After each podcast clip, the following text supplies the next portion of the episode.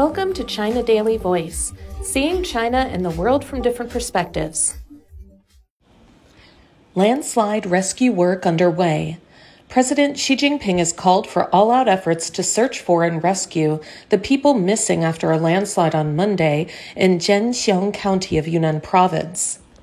Xi, who is also General Secretary of the Communist Party of China Central Committee and Chairman of the Central Military Commission, made the instruction after the landslide buried 18 houses and left 47 people missing at around 6 a.m. on Monday in the Liangshui village. As of press time, rescuers had pulled eight people out of the rubble, but all of them were dead, local authorities said. Over 500 residents have been evacuated. Roughly 300,000 cubic meters of soil and rocks collapsed in the landslide, according to a preliminary estimate.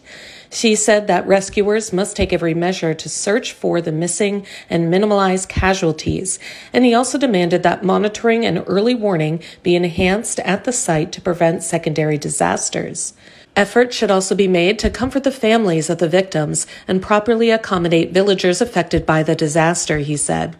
Xi said natural disasters, as well as traffic accidents and work safety incidents, are prone to occur with the Spring Festival approaching and due to the recent cold waves. He asked authorities across the country to fulfill their responsibilities to prevent and curb the occurrence of major accidents with casualties. They should take comprehensive measures to ensure the safety of people's lives and property, he emphasized. Premier Li Qiang asked the local government to evacuate residents who are under potential threat as soon as possible and to make appropriate arrangements for them, considering that the area where the disaster occurred is in a cold alpine region. Vice Premier Zhang Guoqing has led a work group to Yunnan to guide the rescue operation. A woman who lives not far from the landslide site said that she felt as if an earthquake was happening when the disaster happened.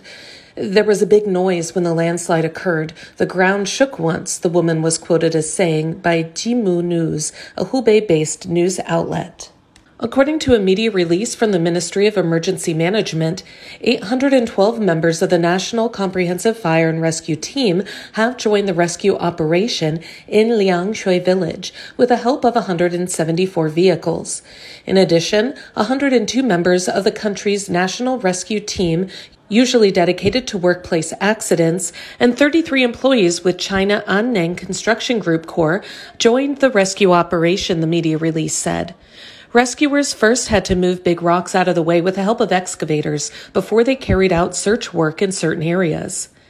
Li Xianglong, a firefighter from Zhenxiong County, said the big rocks posed a great challenge to the rescue operation.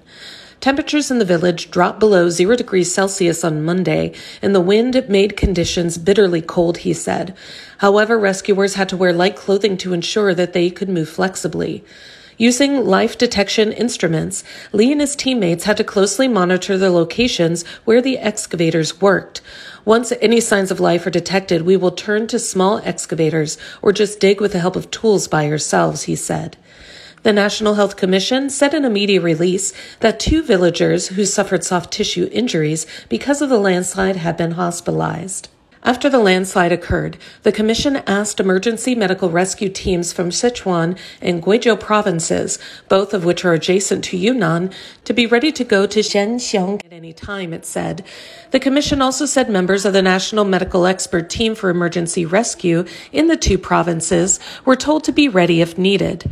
Furthermore, a work group sent by the Yunnan Health Commission had arrived at the site. Some hospitals at the provincial, prefectural, and county levels in Yunnan were instructed to be prepared to receive disaster survivors.